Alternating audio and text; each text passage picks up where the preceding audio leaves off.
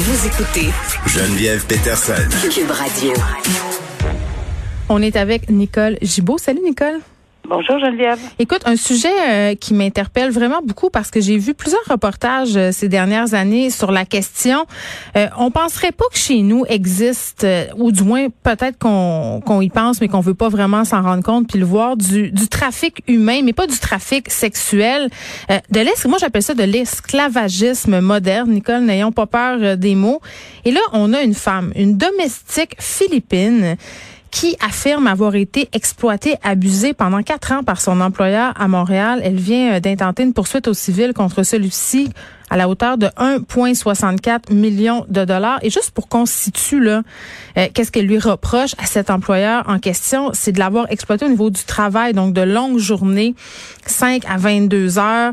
Euh, T'as pas une journée de libre, pas de chambre, pas d'espace de rangement. Écoute, cette femme-là ne pouvait même pas utiliser les meubles de la maison, ne pouvait pas s'asseoir sur les canapés, sur les chaises, devait s'asseoir par terre. Elle aurait été abusée sexuellement aussi. Euh, on a restreint sa liberté, on lui a fait du chantage, on l'a menacé. Donc vraiment une histoire d'horreur, Nicole. Et comment c'est sorti de cette histoire-là? C'est en rencontrant un homme sur Internet qui a dit, écoute, là, euh, va à la police tout de suite, ils sont là pour t'aider. Et elle a commencé euh, à faire euh, évidemment des démarches en ce sens-là, mais c'est vraiment pendant quatre ans une, histoire d'esclavage. Oui, puis c'est quelque chose qui marque euh, l'imaginaire, comme tu dis, mm. parce qu'on n'est pas habitué à ce genre de, de, dossier-là. moi, j'ai eu l'opportunité de voir la requête introductive d'instance, 355 mm. paragraphes euh, je peux te dire qu'il y a du détail là-dedans incroyable? Euh, évidemment, on peut pas tout relater parce que bon, euh, il y, en a tellement. je pense qu'on comprend le portrait là. Exactement, c'est lié à tout ce que tu viens de dire en résumé, de ce qu'on lit évidemment dans le journal, et, et le détail évidemment est dans est dans cette, ce document-là.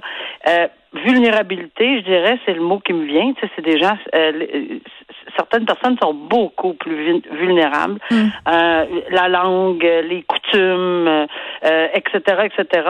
Et aussi, euh, tu sais, les permis de travail quand ils expirent, si, si c'est pas fait le lendemain, est-ce qu'on peut s'attendre à ce que quelqu'un soit dénoncé, est-ce qu'on a non, mais des fois ils se font ils se font saisir leur, passeport. J'avais écouté un reportage qu'avait fait les 30, les francs-tireurs, je pense, à l'époque sur les nous qui avaient grandement bénéficié d'un programme mis en place par le gouvernement fédéral, le gouvernement canadien une espèce de, de projet euh, d'immigration travail là, où la famille s'engageait à héberger euh, des nounous, à les faire vivre sur leur toit pendant une période de cinq ans et ça donnait lieu à toutes sortes de situations d'exploitation là. Puis vraiment euh, tu sais souvent ces femmes là tu l'as dit là à cause de la barrière de la langue et le fait qu'elles n'ont peut-être pas confiance en la police dans leur pays d'origine mais elles savent pas qu'il y a des ressources puis qu'elles peuvent s'en sortir en, en, appelant à l'aide finalement. Et sont terrorisées peuvent pas sortir de chez elles ils ont peur de se faire arrêter par l'immigration oui, puis effectivement, ici, là, la demande, en fin de compte, euh, qui évidemment, on est au civil, là, c'est, c'est basé sur la faute, le dommage, le lien de causalité, etc. Mm. Mais pour un million six cent quarante-cinq mille, euh, ça couvre tout. Ça trouve évidemment des, des dommages moraux pour euh, trafic humain. Je mm. l'ai ici pour des, des problèmes, même des problèmes sexuels ou enfin des, des violences sexuelles, des, des dommages punitifs. Alors, il y a énormément des, des salaires non payés, etc. Donc, c'est un dossier euh, qui va être euh, extrêmement suivi, là, parce que c'est pas quelque chose auquel on est habitué. Non, puis je veux juste dire, euh, tu sais, hein, Nicole, l'employeur en question qui attend également la suite d'un procès pour agression sexuelle dans une autre affaire, c'est du bien bon monde. Ben, on va, c'est ça. Et je, ne sais pas ce qui arrive dans ce dossier-ci. Est-ce que ça va aller plus loin aussi euh, on verra. au niveau criminel? On va suivre ça. Merci, Nicole. Et j'en profite euh, au passage pour souligner, euh, peut-être si ça vous donne envie de, d'en savoir plus sur le trafic humain, puis sur la question des nounous en particulier, parce qu'il y en a quand même pas mal là, dans la région de Montréal. Moi, je me rappelle, à une certaine époque, je travaillais chez TVA Publications. dans Outremont. Les, les bureaux de TVA Publications étaient dans Outremont et chaque matin, je marchais du métro jusqu'au bureau et je voyais beaucoup de nounous philippines, beaucoup, beaucoup, beaucoup euh, de ces femmes-là qui étaient souvent de très jeunes femmes. Euh, et euh, si on se renseigne un peu, on se rend compte que souvent ces femmes-là ont des enfants dans leur propre pays. donc, ils viennent ici pour, dans le fond, pouvoir payer une scolarité à leurs enfants, pouvoir faire vivre mieux les gens de leur famille élargie.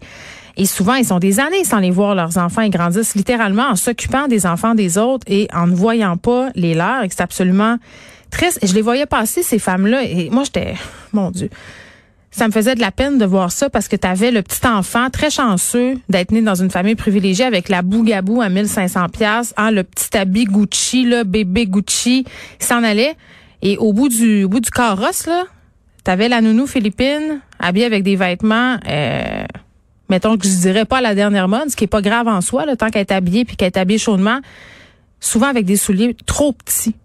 Sais, donc ces gens-là faisaient venir ces femmes-là pour s'occuper de leurs enfants. Ils même pas capables de les habiller décemment, de les laisser se trimballer, pas de manteau d'hiver, en petits espadrilles. Donc, ça fait mal au cœur de voir ça. Et ça se passe ici chez nous, ça se passe maintenant. Et euh, je vous parle de ça parce qu'allez voir le reportage qui a été fait euh, par mon ancienne collègue Brigitte Noël. Ça s'appelle Piégé, c'est sur Illico. Ça parle justement de cet esclavage moderne-là des nounous étrangères au Québec. Et on se rend compte en écoutant le reportage de Brigitte que c'est assez facile d'en trouver une nounou. Il y a des agences pour ça. Et les agences sont pas souvent si nettes. Donc, participe aussi à ce système d'exploitation. Vraiment, je vous le recommande. Ça s'appelle Piégé.